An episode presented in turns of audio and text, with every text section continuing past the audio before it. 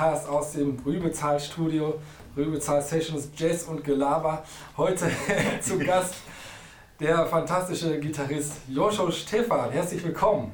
Ja, vielen Dank für die Einladung. Wir freuen uns sehr, dass du, dass du da bist. Wir sind äh, Johannes Still am Klavier und Mike Orloff am Schlagzeug und Markus Konrads am Kontrabass. Das bin ich.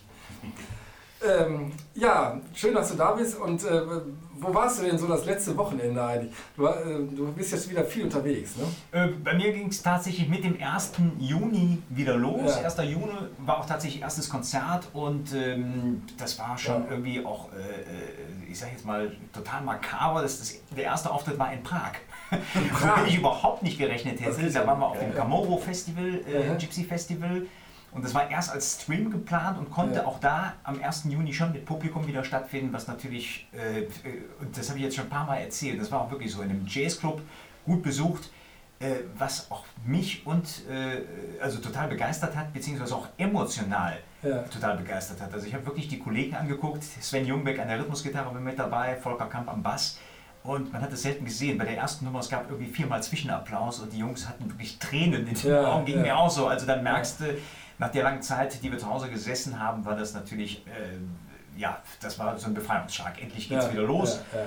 Und ich war tatsächlich jetzt fast zehn Tage auf Tour, habe in Dresden schon gespielt, ein tolles Konzert mit Kilian Forster und Robi Lakatosch. Wahnsinnsgeiger. Und äh, am letzten Wochenende war ich in Erfurt Bad Langensalza, habe vorher Aufnahmen machen dürfen mit Daniel Hope, Klassikgeiger, Ah, der Ja. Wahnsinns äh, jetzt macht mit äh, einer Weil, Kocht Weil Suite. Da habe ich dann ein bisschen drüber improvisiert Wow. und war äh, gestern noch in Weilburg bei den Weilburger Schlosskonzerten. Aha. Also es ist wieder was Es los. ist wieder was los. ja, du bist ja, du bist ja echt äh, ja, immer schon eigentlich, äh, weit vorne, was so viel Spielen angeht. Ja, das, das wie, viel, wie viele. Konzerte machst du so im Jahr ungefähr? Also, Es war immer, ich sag mal, es war jetzt eben halt vor Corona, glaube ich, immer ein Schnitt zwischen 120 und 140 Konzerten, Ah, aber einfach ja. weil mehr Ja. auch nicht geht. ja. Also wenn man eben halt die Wochenende und Reisezeit und ich habe ja schon seit ein paar Jahren auch ähm, so regelmäßige Gitarrenworkshops, die auch stattfinden. Mal dauern sie eine Woche, mal Mhm. Ja. dauern die zwei Tage oder drei. Die musst du auch noch abziehen. Ja. Dann gibt es ja auch noch schöne Feste wie Weihnachten oder Geburtstag, wo man auch mal zu Hause sein will. Ja. Und ich meine, da ist man wirklich viel unterwegs bei 120 bis Mhm. 140 und ich sage jetzt mal, das reicht dann auch irgendwann. Ja. Also so gern ich spiele, 200 Konzerte, da kenne ich auch Kollegen, die das machen, aber da bist du ja gar nicht mehr zu Ja, Hause. klar, klar. Wow, ja, super. Ja, schön, dass du dir für uns Zeit genommen hast. Zum Glück ist es nicht so weit für dich. Ja, das, das ist mal schön, wenn man mal nur eine Dreiviertelstunde im Auto sitzt. Also das, das war jetzt, muss ich sagen, äh, normalerweise hätte ich wahrscheinlich irgendwie dann doch so ein bisschen mich beschwert, aber wenn man so lange zu Hause war, dann, dann guckt man nicht mehr so auf den Kilometerzähler. ja, ja. Aber als Kollegen, da weiß man, wovon man spricht. Ich habe Ja. äh, vor Prag Ölwechsel gemacht, habe gestern mal geguckt, das ist jetzt 8.500 Kilometer her. Ja, Wahnsinn. Wahnsinn, Wahnsinn. Oh Mann. Ja, so, Leute, so, so, so sieht das aus hier als, als hart arbeitender Musiker. Man ist eigentlich auch so ein bisschen äh, Kraftfahrer. Du bist eigentlich ein Berufskraftfahrer, Berufskraftfahrer, ja. der aber, ich sage mal, damit belohnt wird, dass er am Ende des Tages ein Konzert spielt. Ja, so ist es, ja, genau. genau. Ja. Ja, Wahnsinn. Ja, wollen wir mal äh, was spielen? Natürlich. Ähm, genau, du hast ein Stück von dir mitgebracht. Also hast du sogar mehrere Stücke von dir mitgebracht. Ja. Das erste, was wir uns ausgesucht haben, war Hot Club Swing. Da ist im Titel ja eigentlich schon drin, worum es geht. Django Reinhardt ist ja immer für mich eigentlich die größte Inspiration gewesen, wenn man sich eben halt jetzt äh, auch meine Diskografie oder Werdegang der letzten 20 Jahre mal so anschaut. Ich Ja. habe immer viele andere Sachen ja auch gemacht, ähm, weil ich es immer spannend fand, diesen Gypsy Swing Django Reinhardt mit anderen Dingen auch zu paaren. Aber Django hat mich natürlich geprägt oder musikalisch geprägt und immer ist mein Konzept so ein bisschen eben halt um den Gypsy Swing noch drumherum gebaut. Ich war da nie Purist, aber Hot Club Swing natürlich eine Hommage an den Hot Club de France. Das war die berühmte Mhm. Besetzung von Django Reinhardt aus den 30er Jahren mit Stefan Grappelli an der Geige. Dann noch besetzt mit zwei Rhythmusgitarren und Kontrabass. Also reines Seitenquintett und, äh, das darf man auch mal sagen in so einem Podcast, das kann man nicht oft genug sagen, das einzige Ensemble in der Zeit, die wirklich in Amerika auch wahrgenommen wurden. Also Ja. das heißt, Duke Ellington war ein Riesenfan und viele andere Amerikaner haben gesagt, da passiert in Europa mhm. und was Eigenständiges mhm. in Sachen Jazz. Ja, deswegen der Hot Club Swing. Super.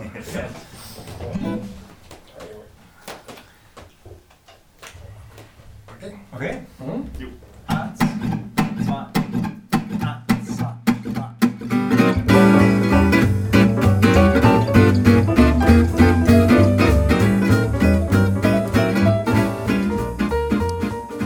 dieser Stelle blenden wir aus. Das hat den Grund, ähm, dass es ziemlich viel Gebühren kostet, wenn man Musik in Podcasts verwendet. Man soll es nicht glauben. Aber wir äh, veröffentlichen das digital, äh, einfach als separates Album. Ähm, und zwar unter dem Titel Rübezahl Band Session Nummer 3. Äh, und das findet ihr auf allen Streaming-Plattformen, Spotify, Apple Music, Deezer, auch YouTube. Ähm, und weitere, was weiß ich, wie die alle heißen. Ähm, auf jeden Fall, wie gesagt, Rübezahl Band Session Nummer 3. Ne, hört euch das mal an, ist nämlich super. Und jetzt weiterhin viel Spaß mit dem Podcast.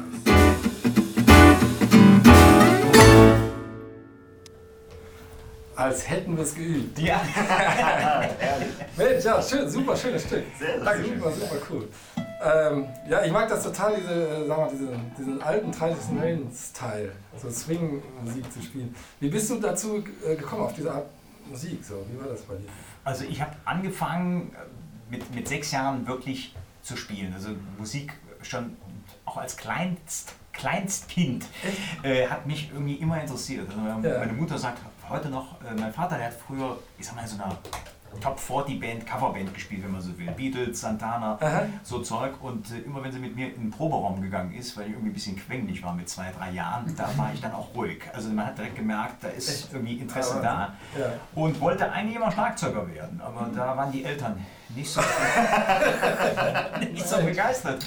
Weil ja immer das Platzproblem, wo macht man das? Hat man ja. einen Raum, die Nachbarn beschweren sich. Ja, ja, die üblichen ich sage jetzt mal, Argumente, die dann dagegen sprechen. Mhm. Und natürlich äh, das Argument, was überhaupt für die Gitarre gesprochen hat, dass mein Vater ja selber eben halt auch spielen konnte. So dass ja. er gesagt hat, bevor man jetzt damit zum Lehrer geht, zeige ich mal dem Jungen die ersten paar Akkorde und mal gucken, ob überhaupt ein Interesse dann auch da ist. Ja. Und so bin ich zur Musik gekommen und genau so ist eben halt auch dieser Werdegang, glaube ich, dann äh, entstanden, dass mein Vater nach kurzer Zeit schon sagt, da kann ich jetzt nicht viel machen. Ich gehe mal zur Musikschule und dann ja. melde ich den mal an und mal schauen. Was Wie alt warst du da? Sind? Sechs, sieben Jahre. Echt? Also, er hat mir so sein Repertoire gezeigt, das konnte ich dann relativ schnell. Also schon mit sechs Jahren so. Ja, ich konnte schon, schon passable Gitarre spielen, das war auch bei der Musikschule.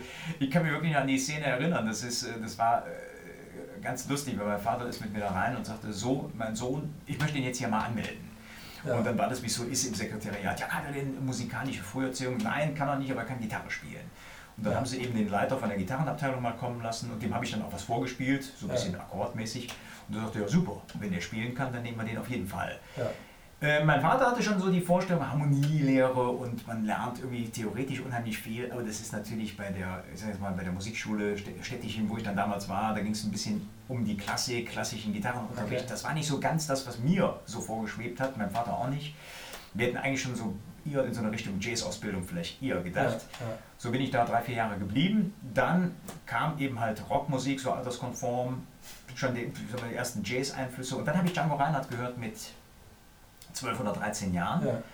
Äh, wusste natürlich nicht, was das ist. Das war auf irgendeinem so Mixtape drauf und äh, es fing an mit so einem Rauschen und ne, so einem Knistern von diesen mhm. damals. Also heute gibt es ja irgendwie die Django Reinhardt-Aufnahmen, sind ja alle so gut remastert heute, dass man sich die gut anhören kann. Ja als ich wirklich mit der Musik gestartet habe, so vor 25 Jahren, da war das wirklich noch nicht so. Da musstest du sehr, sehr gute Ohren haben, um mal Musik zwischen dem ganzen Knistern noch zu ja, ja, Aber das war so genial. Minor Swing war tatsächlich die erste. Nummer, die ich ah, gehört habe. Und ja, da bin ich hängen geblieben. Also für einen jungen Musiker, ähm, wenn man schon über eine Perspektive auch nachdenkt, wo man als Gitarrist mal Leader sein kann, äh, ist der Gypsy Swing einfach auch perfekt. Also es ist eine Musik, die wunderbar funktioniert in kleinen Formationen Du kannst eben Bandleader sein, wenn du nicht gerade Sänger bist, äh, stehst du irgendwie auch weit vorne und das Ganze funktioniert.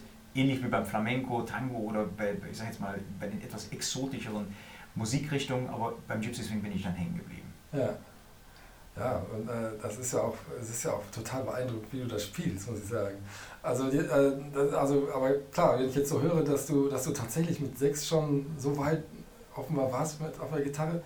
Äh, weißt du noch, wie du dir das angeeignet hast, dass du jetzt mal auch diese Technik so entwickelst, so präzise zu spielen? Und, und so? Ja, das, äh, ich habe ja heute tatsächlich eben, oder ich gebe ja sehr viele Workshops mittlerweile ja. selbst. Es gibt diesen Online-Unterricht, den ich anbiete, weil es in dem Bereich damals eigentlich gar nichts gab. Also ja. mittlerweile ist es ja auch breit gefächert. Ich bin ja nicht ja. der Einzige, der jetzt Online-Unterricht anbietet oder Gypsy Swing. Also mhm. es ist heute einfacher zu erlernen, natürlich äh, als vor 25 Jahren. Mhm. Und ich hatte eine oder hatte, hatte hab eine, eine Fernsehsendung aufgezeichnet, damals das Rosenberg-Trio. Ah, ja. Als das ein Begriff ist, ja. Jean-Paul Rosenberg, toller Gypsy Swing-Gitarrist, mit dem ich öfters mal zusammenspielen durfte in, in den vergangenen Jahren.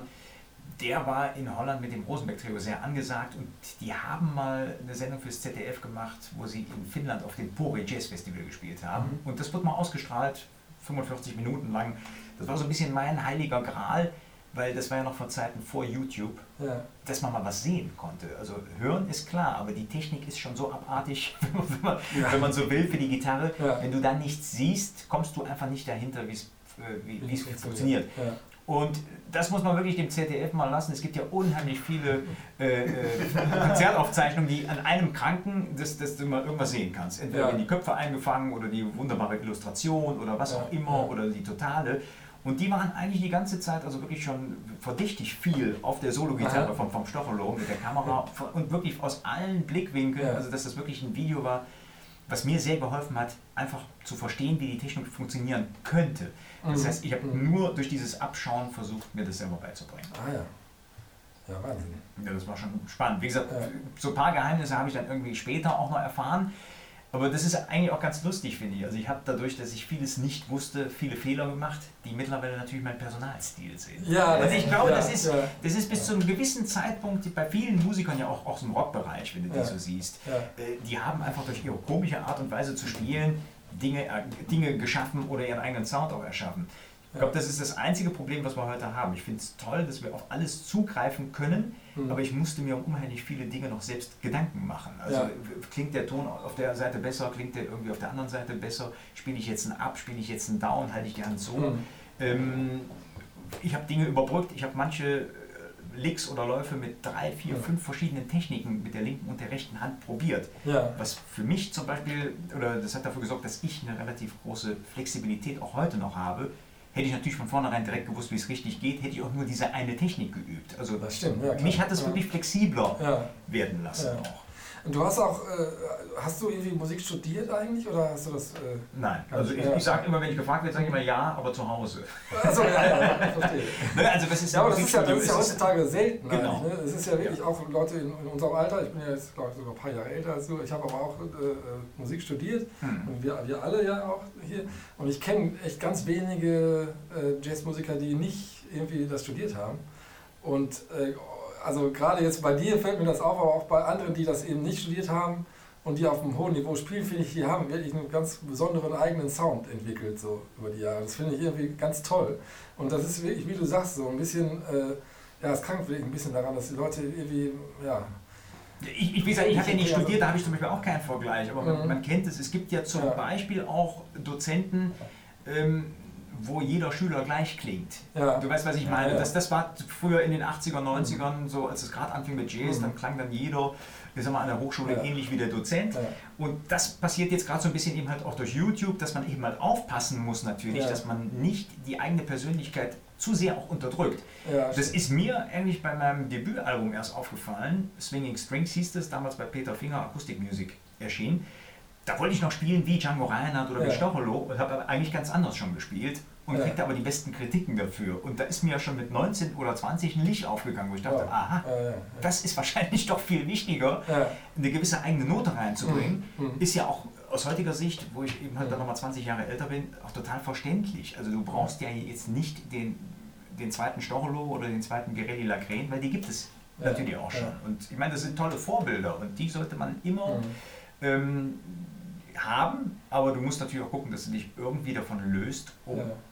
Das macht ja keinen also Sinn. Das ist immer, glaube ich, das ist ja schon alt, so ein altes Thema. Ne? Das ja. ist irgendwie immer so, so auch irgendwie ein bisschen schmaler Grad, wie man das jetzt ja. macht.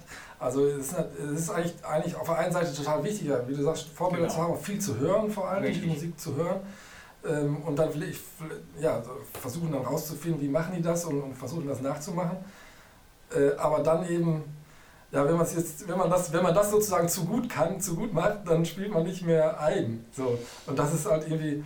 Äh, so bescheuert es klingt, du musst die Technik also, verstehen, du musst die Spielweise, du musst die Licks verstehen und dann musst du sie vergessen. Also das, ja, ja, das ist, was ich immer wieder sage, äh, um wirklich dann äh, ich sag mal, wirklich zum Ende zu kommen oder, oder äh, abgeschlossen zu sein als Musiker, ja. musst du unheimlich viel lernen, unheimlich viel verstehen, auch die großen Meister verstehen, mhm. musst aber dann doch, wenn es dann ums Musikmachen geht, mhm. eigentlich sagen, ich schalte den Kopf jetzt aus und mache ja, eigentlich nur ja, das, ja. was ich machen möchte, während ich gerade improvisiere.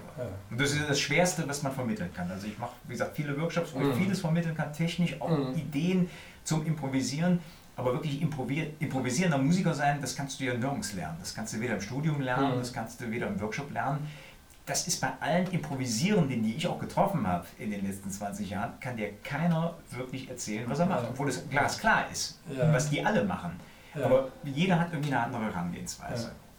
Ja. am Ende muss man es einfach wahrscheinlich irgendwie machen und irgendwie dann, dann doch eben einfach rumprobieren und so. Ne? Ja, vielleicht kommt eben da auch das junge Alter natürlich jetzt zum Tragen. Wie gesagt, ich habe mit sechs angefangen ja. und eben halt dann schon mit der Improvisation mit 12, 13. Weil mein Vater ja. mich auch so ein bisschen, ja. ich will nicht sagen gedrängt hat, aber er sagte, komm mach mal, spiel mal einen Blues. Ja. Und weißt du, wenn du zwölf oder zehn bist oder elf oder weiß gar nicht, wann ich da angefangen habe, dann habe ich einfach gespielt. Der ja. falsche Ton war mir erstmal egal, ich habe gespielt. Ja. Und wenn ich den falschen Ton auch oft genug gespielt habe, wusste ich beim nächsten Mal, weißt du, so wie als wenn du auf die Herdplatte dann weißt du ganz genau, da packe ich jetzt nicht mehr hin. Okay. Weil der funktioniert einfach nicht mehr. Und das ist natürlich auch etwas, was ich immer wieder merke, wenn ich Workshops gebe. Wenn du eine Schülerklientel hast, die jetzt heute dann eben zwischen 40 und 70 Jahre alt ist. Mhm. Je älter man ist, man hat immer Angst, Fehler zu machen. Ja, Oder ja, man wird, ja. wie, wie, soll man sagen, man, einfach durch die Erfahrung, die man mhm. hat, ähm, ist man natürlich nicht so ungehemmt, wie bei jedem anderen Blödsinn, den man im jugendlichen Alter natürlich macht. Und ich glaube, das ist fürs Improvisieren auch ganz wichtig, dass man früh anfängt, weil da denkst du, ich kann eh alles, auch wenn unheimlich viel Käse mit dabei ist, den du vielleicht spielst, aber du wirst natürlich immer sicherer über die Zeit. Und das wird ja natürlich auch schwer oder schwerer, je älter du bist, glaube ich, dann aufzuholen. Und das äh, ist ja auch dieses. Ja, aber vielleicht ist es einfach, wie du sagst, äh, so eine Einstellungssache, dass man irgendwie sagt, okay, ich, ja, ich habe irgendwie Angst, Fehler zu machen, aber hm. ich schiebe das mal zur Seite, ich tue mal so, als ja, ich mache, also ich erlaube mir das einfach. Richtig. Ich erlaube mir das jetzt Fehler zu machen. So. Ja, und ich meine, du kannst jetzt die, die, die tausend großen Jazz-Zitate, ja. aber es ist schon was dran an dem, was Miles Davis ja auch gesagt hat. Es gibt ja nichts Falsches oder man kann ja nicht falsch spielen. Mhm. Also letzten Endes machst du aus einem falschen Ton auch dann doch wieder einen richtigen. Ja. Das ist ja auch Improvisation. Ja, und am Ende, ich, ich sage mir immer, ja, ein falscher Ton ist jetzt, ja, ist halt dissonant, aber das ist ja nicht so schlimm. Also wenn ja. wir jetzt einen Fehler machen, wenn ein Arzt einen Fehler macht oder so. Ist schlimmer. Ist schlimmer, im Zweifel, ja, wirklich. Und letztendlich, wenn jetzt sowas klingt, ja, ja. gut. War es mal kurz ein bisschen komisch? Ja, kurz ein bisschen komisch. Ja. Es gibt ja sogar Scheiben, das kennt ja jeder von uns, die sind legendär und du wartest nur auf den falschen Ton. Ja. Was auch sich irgendwie in dein Gehirn so eingebrannt hat, dass der einfach auch dann dahin, ja, dass der einfach auch dann dahin gehört zu dieser falschen Ton. Und der, der, der, ja. der hat manchmal was Schönes. Ja, das der, wenn der, der, der, an der Stelle dann kommt. Ja, dann lassen wir noch mal ein paar falsche Töne. Ja, die nächste Nummer ist äh, Papillon. Oh, ja. Die habe ich mitgebracht. Und ähm, auch mit einem Kollegen, genau. Bolero viel hat Django Reinhardt ja auch öfter mal gemacht. Und äh, habe ich eigentlich aufgenommen mit einem wunderbaren Kollegen, den äh, du ja auch kennst, Markus, den Helmut Eisel. Mhm. Der zum Beispiel auch ein toller Improvisator ist, der ja. jetzt gar nicht aus dem Jazzbereich kommt und unsere Formation läuft auch da super weil das ist ja auch ein Thema. Kommunikation ist mit dem Helmut immer einfach mhm. und äh, ja, habe die Nummer dann irgendwie für unser Projekt geschrieben. Und dann schauen wir mal, wie die heute funktioniert. Ja, ich glaube mal gut. ich fange mal an.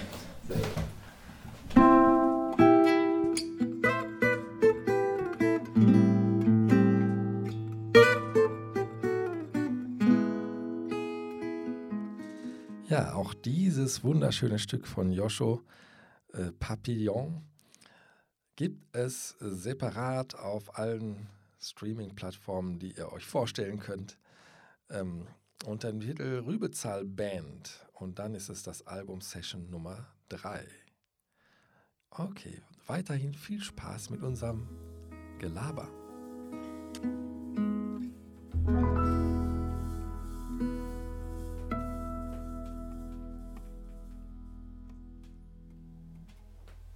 Herrlich.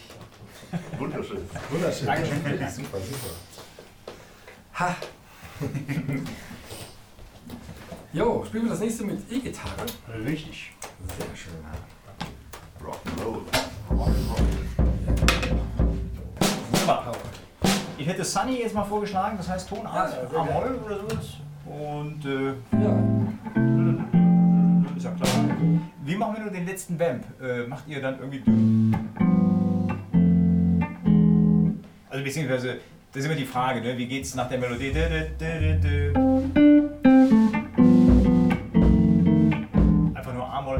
G, F, E oder spielt ihr da was anderes? Ähm, Ich glaube, ich spiele einfach immer nur A-Moll, E. Aber wir können auch runter. Oder- oder Das E. ist echt cool. Runtergehen ist auch Ne, deswegen jeder macht das nicht mehr anders. Dass wir das nur einmal kurz.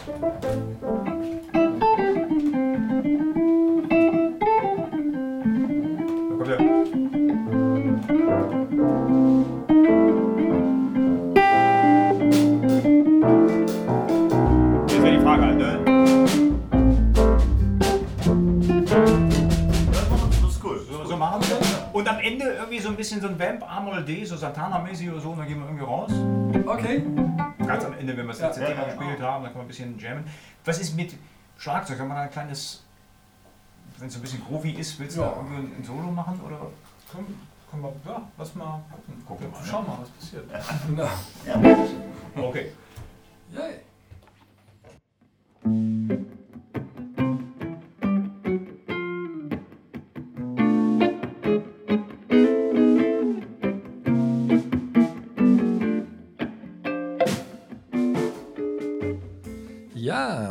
Da haben wir uns doch so ein bisschen einfach nur abgesprochen, was wir denn so als nächstes spielen. Und mehr wurde tatsächlich auch nicht geprobt. Es war einfach das, nur was wir gerade besprochen hatten. Ich habe das mal extra drin gelassen, um euch mal so einen kleinen Blick hinter die Kulissen zu geben, wie Musiker so zusammenarbeiten. Und es ist eigentlich ganz erstaunlich, dass, äh, dass das überhaupt so geht, ne? dass, dass man einfach mit so wenig Absprache und wenn alle das Stück natürlich kennen, aber ähm, dass man dann zusammen Musik machen kann. Ähm, ja, und hört euch mal an, wie das, was dann dabei rausgekommen ist. Das ist nämlich ganz lustig und ganz interessant.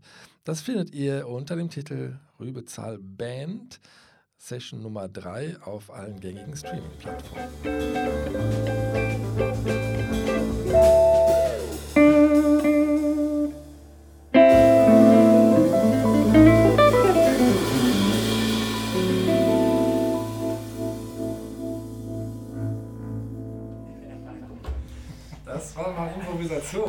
Das Jazz. Du weißt nie, was passiert. Genau, genau. Das war doch Reizvoll geplant, dabei. können wir nicht sagen. Hier liegen Noten, Genau, Berge von Noten, die wir vom Blatt spielen. Eieiei. ja, Mensch. Ja, das ist ja das, das ist eigentlich das wirklich Reizvolle an dieser Musik, dass man wirklich ähm, sich freispielen kann, auch auf eine gewisse Art. Das ist toll. Also, Das ist ja, wir haben ja wirklich jetzt in, in der Konstellation, wie man jetzt hier ist, man weiß ja nie, wer zuhört bei so einem Podcast. Wir haben ja so noch nie gespielt, geschweige denn, dass wir jetzt wirklich auch irgendwas geprobt hätten, Mhm. sondern ich meine, das ist immer toll, wenn du mit guten Musikern spielst. Äh, Wie gesagt, ich habe ein paar Stücke, die ich mitgebracht habe, die gut aufgeschrieben sind. Da kann man, glaube ich, gut folgen. Ja. Dann gibt es mal eine MP3, die man noch rumschickt. Und äh, dann geht es ja eigentlich schon los. Und das ist eben halt, ja, ich sag mal, das ist dann halt wirklich irgendwie Jazz, wenn es dann Ja. spontan Ja. ist oder bleibt und du weißt halt nie, ob es funktioniert oder nicht, aber irgendwas geht dann immer. So ist es halt. Ja. ja, das super cool. Ähm, ist dir das schon mal passiert, dass du, sag mal, äh, ja, man, hört manchmal so Geschichten, wenn, eben, weiß ich, Charlie Parker gespielt hat und dann äh, wollte danach keiner mehr auf die Bühne gehen, weil er so, so ein krasses Solo abgeliefert hat. Hast du, hast du mal solche Momente, hast du, hast du mal sowas erlebt, dass irgendwie, dass jemand so krass abliefert, dass man sich denkt, ah, da ist jetzt alles gesagt oder so. Ja, ich habe natürlich das Glück gehabt, auch mit, mit großartigen Musikern Ja. spielen zu dürfen. Ich sag mal jetzt im, im gitarristischen Bereich äh, mit Sicherheit so der erste, der jetzt nicht als ausgesprochener Jazzgitarrist gilt, äh, Tommy Emmanuel, der Ja. halt äh, so als Fingerstyle-Größe Ja. wirklich drei Stunden lang mit einer Gitarre alles macht, was man so machen kann. Ja, Da fragst du dich dann schon so, oh, muss ich danach noch auf die Bühne? Ich, ich glaube aber, dass wir uns vom Typen her zum zumindest immer sehr ähnlich waren, Tommy Mhm. und ich. Wir haben Mhm. immer eine expressive Musik gemacht. Bei Mhm. mir merkt man auch, da ist immer irgendwie dieses, ähm, ja, ich sag mal, sehr viel Energie mit dabei. Ja, Ich glaube, schwerer ist es, wenn du dann sehr lyrischer Spieler bist und musst dann nach so einem Bollwerk ja, ja, ja, spielen. Ja, ja. Da habe ich natürlich zumindest da immer schon mal das Glück gehabt, dass ich mal so einen Fund irgendwie auch dann nachsetzen konnte. Also ich weiß, gerade beim Tommy Emanuel Festival in Riedberg waren wir dann als Trio immer als äh, ganz am, ans Ende gesetzt, weil man immer gesagt hat, wenn drei Leute dann nochmal spielen und nochmal Vollgas geben und vorher haben wir eben halt die ganzen Solisten, Ja. das ist eine undankbare Aufgabe. Ich habe das erst letztens gehabt, wo man dann wirklich so sagt, Wahnsinn, wo man jetzt so angekommen ist. Ich habe äh, in Augsburg auf dem Django Reinhardt Festival gespielt. Das war gerade nach Prag und das kam aber eben kurzfristig, weil eine Band aus dem Ausland ähm, nicht kommen konnte, eben halt durch die verschiedenen Beschränkungen. Und ich hatte ganz kurzfristig eben halt äh, dann diese Anfrage, da noch zu spielen mit meinem Trio plus Sandro Roy, toller junger Geiger aus dem Gypsy Swing Bereich. Und ähm, dann habe ich gefragt, wer ist denn sonst noch da? Ja, Pirelli Lagren spielt noch an dem Abend und eben halt auch Stochelo Rosenberg. Und Mhm. wir haben im Prinzip nach Pirelli Lagren gespielt, der gesagt hat, hier, ich bin doch nicht bescheuert, ich spiele doch nicht als Zweiter. Weil der war als Solist gebucht. Ich meine, Mhm. so genial Pirelli Lagren auch ist, Mhm. das ist das einzig Vernünftige, was man dann auch machen kann. Mhm. Also wenn jetzt ein Quartett Mhm. vorher gespielt hat, dann hast du es immer Ja, schwer, ja, auch wenn du Pirelli Lagren bist. Und wenn du mit einer, ich meine, das war genial, was der gespielt Mhm. hat. Das ist schon fast tief Jarrett-mäßig äh, auf der akustischen Gitarre. Der fängt, der setzt sich hin, fängt einfach an und hört irgendwann auf. Und dann sagst du, jetzt hat er alles erzählt irgendwie. Also es war genial, aber klar, du, ich sag, das ist glaube ich ein bisschen schwerer. Ja. Ich meine, auch Wildes Holz ist ja jetzt eine Formation, ne, da war ja auch öfter mit dabei. Ja. Äh, ihr macht ja unheimlich viel Druck auch auf der Bühne und da ist auch Mhm. viel Action auf der Bühne und da hat man es dann auch schwer als, als, als Lyriker zu sagen, oh, jetzt muss ich danach auf die. Bühne gehen. Das hat ja mit der musikalischen Qualität nichts zu tun, das will man gar nicht in Frage stellen, Mhm. aber es ist äh, natürlich so, dass äh, das Publikum, wenn es so angefüttert ist, äh, dann ist es schwer, da nochmal runterzugehen. Und da kranken ja auch viele Festivals dran, das werdet ihr alle schon erlebt haben. Entweder macht man fünf Bands an einem Abend, wo es immer zwei zu viel sind, wenn man ehrlich ist. Ja. Ähm, oder die Zeiten, die Spielzeiten sind dann zu lang, jede Band soll mal 90 Minuten spielen. Mhm. Wie gesagt, das habe ich dann auch in Augsburg wieder erlebt. Nachdem Pirelli gespielt hat und wir gespielt haben, war es für die letzte Gruppe dann auch nochmal unheimlich schwer. Nachdem Mhm. da schon zwei Stunden Musik jetzt Ja, liefen, ja. dann ist nochmal eine halbe Stunde Pause Mhm. und dann kommt noch eine Formation, die dann auch nochmal eine Stunde oder Mhm. 75 Minuten spielen soll. Ich bin da auch ehrlich, ich habe auf Festivals gespielt mit tollen Leuten, mit Weltklassenleuten und die meisten habe ich kaum gesehen oder wahrgenommen, weil wenn ich selber spielen muss, dann hat das Mhm. nichts mit Nervosität zu tun, aber ich habe mir die anderen nicht angeguckt, Mhm. weil ich oft die Energie für mich selbst brauche. Ja. Ich weiß nicht, ob ihr das auch kennt. Also du guckst dir, du guckst dir eine Band höchstens mal fünf Minuten an und dann gehst du wieder Backstage. Nicht, weil du Mhm. irgendwie das nicht toll findest, was die machen, sondern es ist einfach eine andere äh, Energie oder ein anderes Level, das du benötigst, wenn du selber noch auf die Bühne musst. Ja, ja. Du kannst doch nicht entspannt hören. Genau, Das kannst nicht entspannt hören. Ja, ja, ja. Wenn du zu einem Konzert gehst, weil du an dem Abend nicht spielst, ist das was ganz anderes. Dann freust du dich und schaust dir das mal zwei Stunden an. Aber wenn Mhm. du selber spielst, finde ich, nimmt dir Mhm. das so ein gewisses Energielevel. Mhm. Also das ist natürlich klar, das, so in jungen Jahren kennt man das. So ein Konzertbesuch, der befruchtet einen auch, dass man nach Hause geht, dann will man üben und geht an die Gitarre. Wenn man aber selber Profi ist, muss man sogar aufpassen, dass man nicht äh, zu viel Energie eigentlich für den anderen Auftritt abgibt, Ja. wenn man zuschaut. ja. Ich bin ja, Ja. Ich bin ja, ich bin ja ein großer Freund von tatsächlich so einzelnen Konzerten. Ich habe ich hab jahrelang äh, in, in Wuppertal äh, eine Reihe, die heißt Klangart gemacht. Mhm. Und da äh, haben dann zum Beispiel auch Solo-Gitarristen auch gespielt, also Ralph Towner Ja. zum Beispiel zwei Sets gespielt. Und ich finde es super spannend, dass man einfach nur zu einem Konzert geht, eine Pause dazwischen, wo auch keine Musik spielt, Ja. danach noch ein Set und danach geht man nach Hause. Finde ich perfekt. Ja. ja. Ähm, aber ist super untypisch. Ist auch, man merkt immer wieder, dass Leute davon, dass, dass das gar nicht mehr so bekannt ist. Man braucht dieses, viele brauchen dieses Happening und überall durch die Bühne jetten, so hin und her, hat auch was, aber ähm, ich finde es super spannend. Also wir machen ja noch viel unsere Einzelkonzerte, wo man eben halt die zwei Sets macht. Und das Ja. ist zum Beispiel auch eine meiner Bitten immer an den, an den Toningenieur, der an dem Abend da ist, dass der nicht dann irgendwie in der Pause nochmal Musik auch laufen Ja, Am besten noch von, Ja, Ja, Band, zum. Einlass Musik, Ja, ja, ja, dann spielt die Band, dann Ja. nochmal Musik und zum Auslass auch Ja, nochmal Musik. ja. Wo du sagst, das, das, Mhm. man braucht ja auch dann eben halt die Mhm. Pause mal, um zu verdauen, Ja. dass man gerade irgendwie Ja. 45, Musiken, äh, 45 Minuten Musik gehört hat. Das ist, ja. Ist uns immer sehr, sehr wichtig. Ja. Also da weiß ich, da haben wir immer drauf geachtet. Und das stimmt, was du sagst jetzt. Dann, dann am besten noch die CD vom Künstler, der an dem Abend spielt, noch. Ja, ja, genau, das, das, das, das geht gar nicht. Aber was, ähm, was ist so, da, sag mal, was, was brauchst du, um, um wirklich gut spielen zu können? So vom, vom, äh, vom Ambiente oder vom oder was, was möchtest du den, den Leuten irgendwie mitgeben oder so? Ich kann ja da, also bei uns ist es ja tatsächlich so, und wenn ich sage jetzt von uns, ich, ich, ich rede jetzt mal vom Trio als Ja. kleinste Formation bis zum Quartett oder Quintett. Also kleinstbesetzt sind wir auch mit zwei Gitarren und Kontrabass. Mhm. Ich glaube, und da hat man nicht immer, auch der Veranstalter, da hat man nicht immer den Einfluss drauf, wenn der Raum Mhm. eben halt schon mal vom, vom Sound oder vom Klang oder von der Atmosphäre passt. Mhm. Das ist ganz, ganz wichtig. Natürlich wissen wir alle, ich habe ein paar Streaming-Konzerte auch gespielt im letzten Jahr. Das ist auch eine schöne Erfahrung. Man Ja. wird vor allen Dingen auch lockerer, immer lockerer vor der Kamera zu spielen. Oder das, was wir hier machen, ist ja nun mal jetzt auch wirklich live, da wird nicht geschnitten, sondern Ja. alles ist so gespielt, wie es gespielt ist. Und äh, es ist auch gut so, dass man irgendwie immer mehr auch mal dahin kommt, sich das auch mal zu trauen, Ja. auch wenn die Kamera an ist. Also das war bei mir nie ein Problem, weil ich ja auch den Online-Unterricht schon seit Jahren mache und Mhm. da eben halt oft vor der Kamera sitze. Aber was eben bei den Streaming-Konzerten dann natürlich wirklich gefehlt hat, ist das Publikum. Also ich Ja. mal, was ich einfach brauche, ist ein. Raum, der, der eine gute Atmosphäre hat und klingt und natürlich ein, ein Publikum, Energie, reagiert. ja, die ja. Energie. Mhm. Wie gesagt, wir sind immer wieder bei dem Wort Energie. Das ist für unsere Musik halt einfach unheimlich wichtig, auch dass ein bisschen was zurückkommt vom, vom, vom Publikum. Viel mehr braucht es bei uns tatsächlich jetzt. Ist ähm, für dich eigentlich ähm, so, ja, also, äh, so, so irgendwie Nervosität irgendwie mal ein Thema gewesen oder überhaupt, oder hast du manchmal noch Lampenfieber oder Es sowas? gibt immer gewisse Dinge, ich sage jetzt mal, ich glaube, man wird nicht mehr so nervös wie Ja. vor 20 Jahren, das ist ganz Ja. klar. Weil dafür hat man natürlich fast jede Situation, das weiß ja auch jeder Musiker. Ja. Du erlebst in den ersten zwei, drei Jahren eigentlich alle Situationen, die es gibt. So kommt mir das auch vor. Es gibt die große Halle, es gibt die Fernsehaufzeichnung, es gibt die Radioaufzeichnung, es gibt das kleine Konzert, es gibt Ja. das Konzert, wo du Gast bist. Und irgendwann wiederholt sich das natürlich auch. Ja.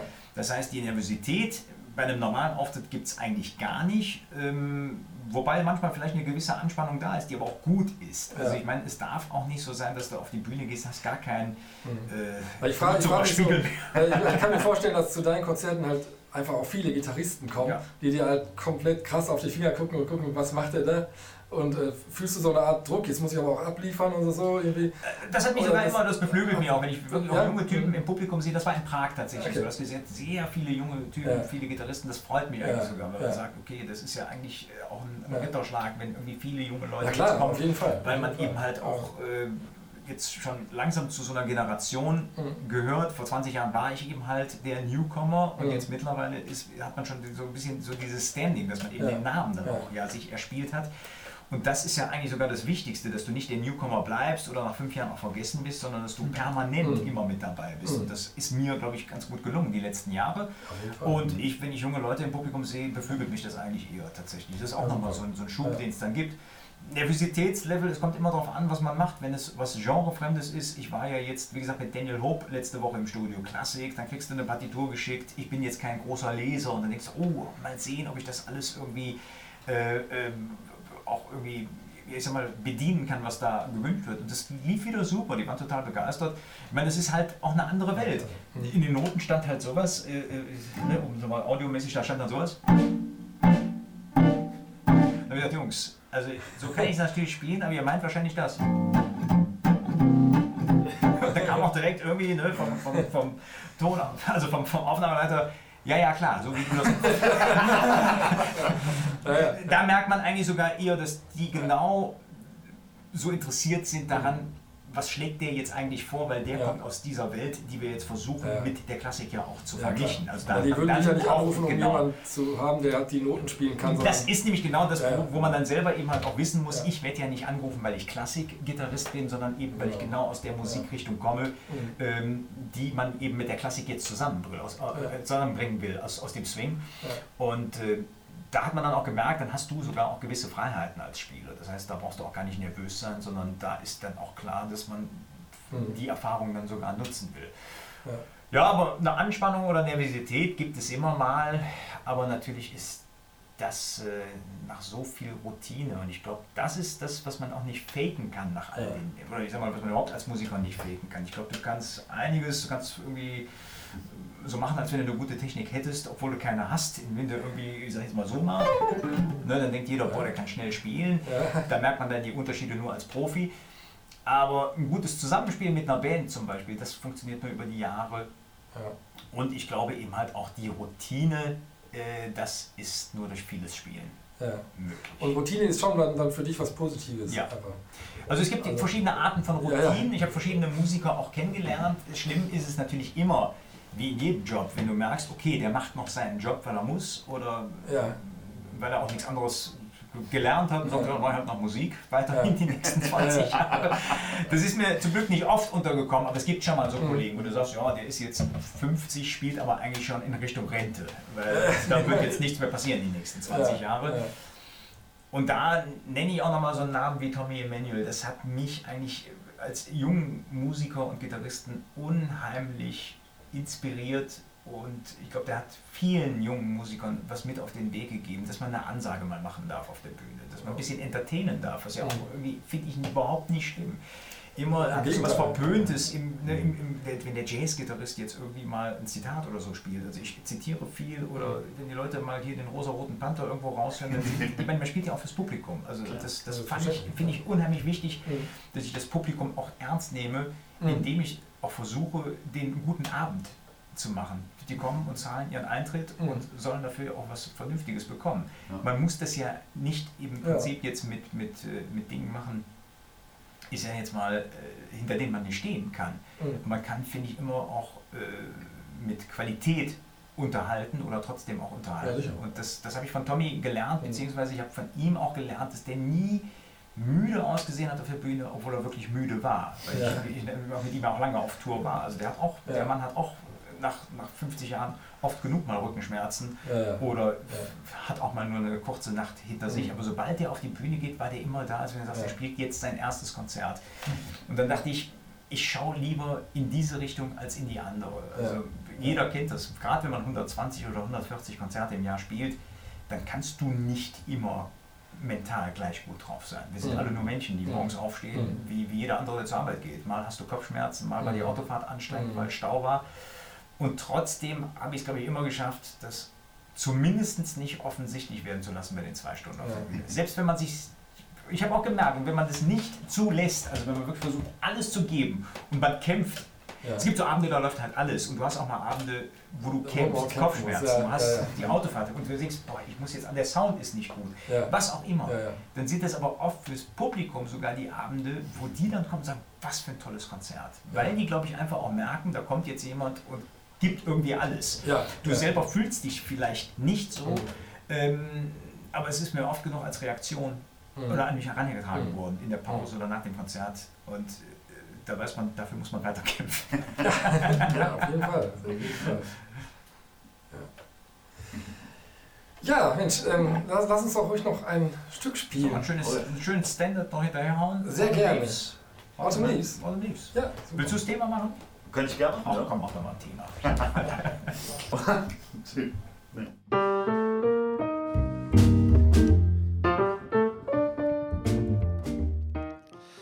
Ja. Dieses Stück Autumn Leaves könnt ihr hören auf allen bekannten Streaming-Plattformen. Rübezahl Band Session Nummer 3 heißt das Album. Ähm, ja, nach Autumn Leaves haben wir direkt ein äh, Stück noch gespielt von Yosho, das heißt Ballade pour Django.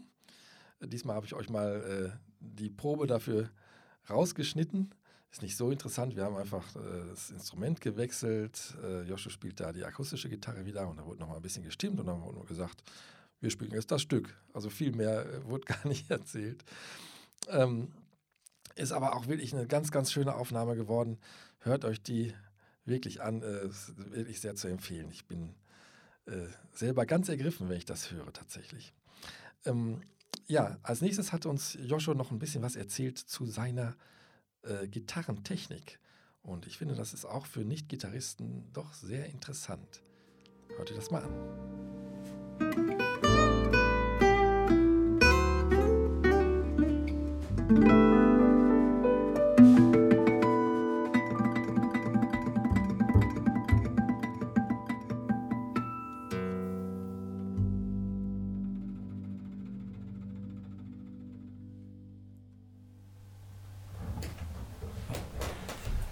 Ballad pur Django von Joscha Stefan, dieses Stück. Das stimmt. Der, der Band am Ende ist so ein richtiger Geheimtrick.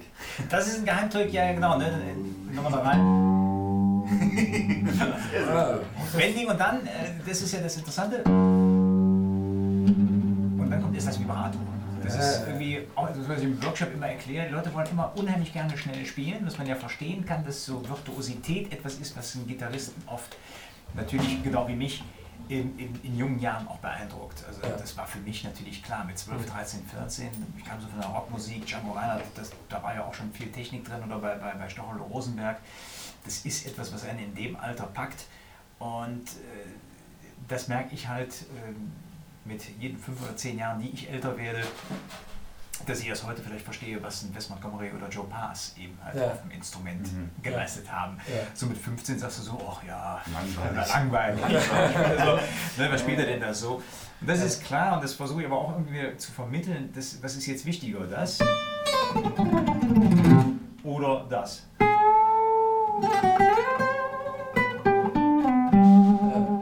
Beides gehört halt einfach dann doch wiederum zusammen. Also ich meine, die Technik muss man schon haben, um auch spielen zu können, aber das Gefühl in die Töne zu legen, gerade bei so einer Ballade, das, das fällt mir halt dann auf. Ich glaube, da wird man dann auch wieder routinierter oder abgeklärter mit den Jahren. Ja. Wenn ich äh, meine Ballade spiele, dann sind da auch mal ein paar weniger Töne drin als, Ja. bei, den, als bei den schnellen Stücken. Ja. Und ich Würdest du sagen, du hast, dich- du hast dich dann mehr so in, wir, mal, äh, durchaus in, in eine emotionale Richtung dann entwickelt, so vom, vom Spielen her? Oder, oder? ja, ich soll mich kurz einfach nicht mehr hören. Ah. Nein, jetzt mal ohne Scherz. Also das Ja. ist, glaube ich, eben halt das, was ich auch jedem Musiker nur raten kann, sich einfach mal selber aufzunehmen. Ja. Und äh, man hat einfach auch die Erfahrung nicht, wie das Ganze wirkt, glaube ich. Mhm. Auf der Bühne findest du es schon toll, wenn du, wenn du schnell spielst. Ja. Und ähm, mir ist dann irgendwann aufgefallen, gerade eben durch YouTube, das war nicht immer nur positiv. Da gab es auch so ein Mhm. paar Stücke von mir, wo ich dachte, oh Mann, oh Mann, oh Mann. Jetzt, wenn ich das mal so höre, Ja. ist das eigentlich keine Musik, sondern da habe ich einfach nur zu Ja. viel reingepackt Aha. an, an Tönen. Ja. Wichtig ist auch, glaube ich, dass einem das ab irgendeinem Punkt im Leben einfach selber auffällt. Und Mhm. das, das Ja, ist das Spannende. Ich habe, wie Ja. gesagt, in, in Prag jetzt gerade gespielt, da kam auch ein junger Gypsy-Swing-Gitarrist, der natürlich erstmal alles wegradiert hat. Und das fand ich toll, weil wenn Ja. du 18 bist, dann musst du Ja, einfach mal ja. zeigen, so, Mhm. ja, Ja. hallo, los Das geht's. Ja, ja, und das, das ist auch eine Alterssache. Das ist auch Ja. ganz klar. Die Ja. Frage ist halt, wie spielt er mit 36? Und das wird man erst in 18 Jahren wissen. Aber Ja. äh, äh, da verändert sich schon noch viel. Mhm. Also Mhm. jedenfalls bei mir war das so. Ja, ja.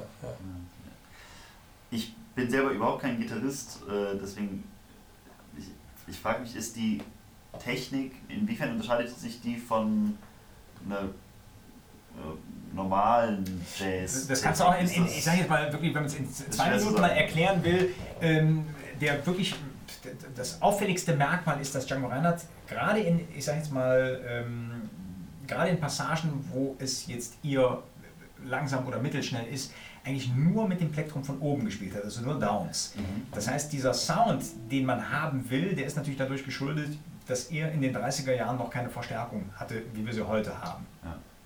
Das heißt, wenn du Wechselschlag spielst, zum Beispiel,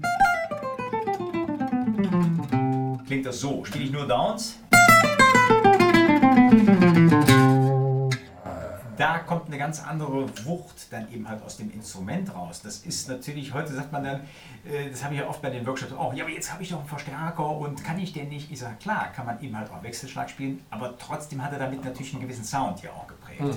Das heißt einfach dieses.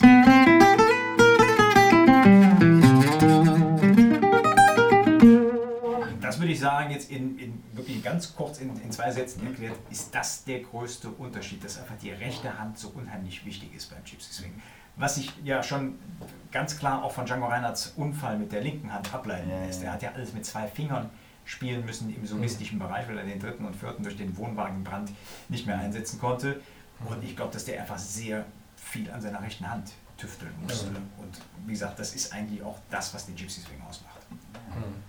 Und die Gitarre ist auch ein bisschen anders als andere Akustikgitarren, oder? Das ist so eine Replika, äh, damals die Saxophonfirma Selmer, die haben diese Django Reinhardt Gitarren gebaut. Derjenige, der sie konstruiert hat, hieß Mario Macaferri, der hat mit Selmer zusammengearbeitet.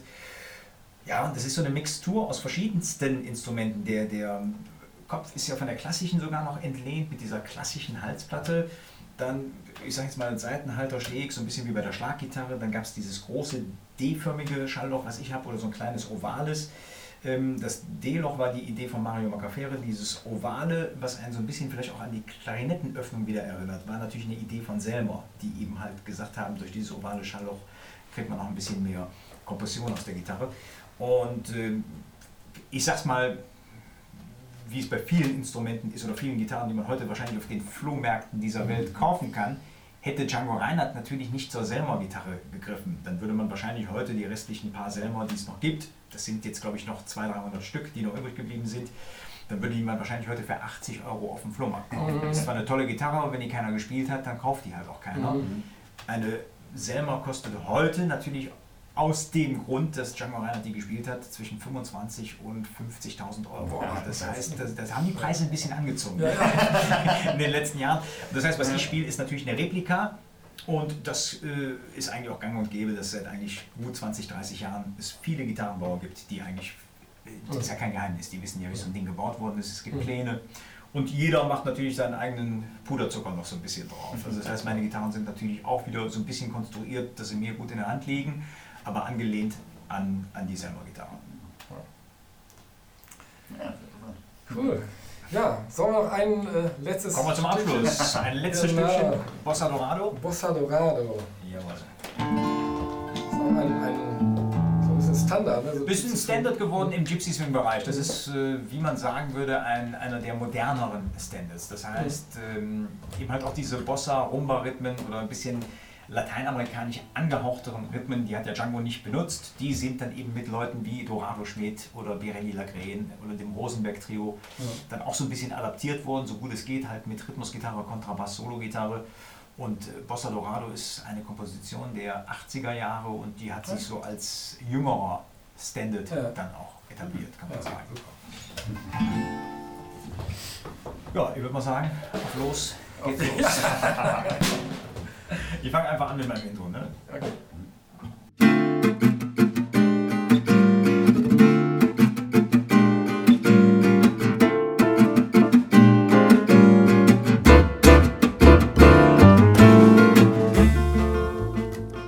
Ja, auch diesen Song könnt ihr natürlich auf den bekannten Streaming-Plattformen unter dem bekannten Titel hören. Ähm, ja, ich bedanke mich sehr fürs Zuhören. Ähm, schaltet auch nächstes Mal wieder ein bei den Rübezahl Sessions. Dieser Podcast äh, erscheint jeden ersten und dritten Sonntag im Monat. Ja, viel Spaß und hört euch auch noch die anderen Folgen an. Es gab ja schon eine Folge mit Matthias Strucken, ganz toller Vibraphonist, und mit Christoph König, dem fantastischen Geiger von Uvaga. Ähm, ja, macht das mal und ich hoffe, wir hören uns wieder. Bis bald.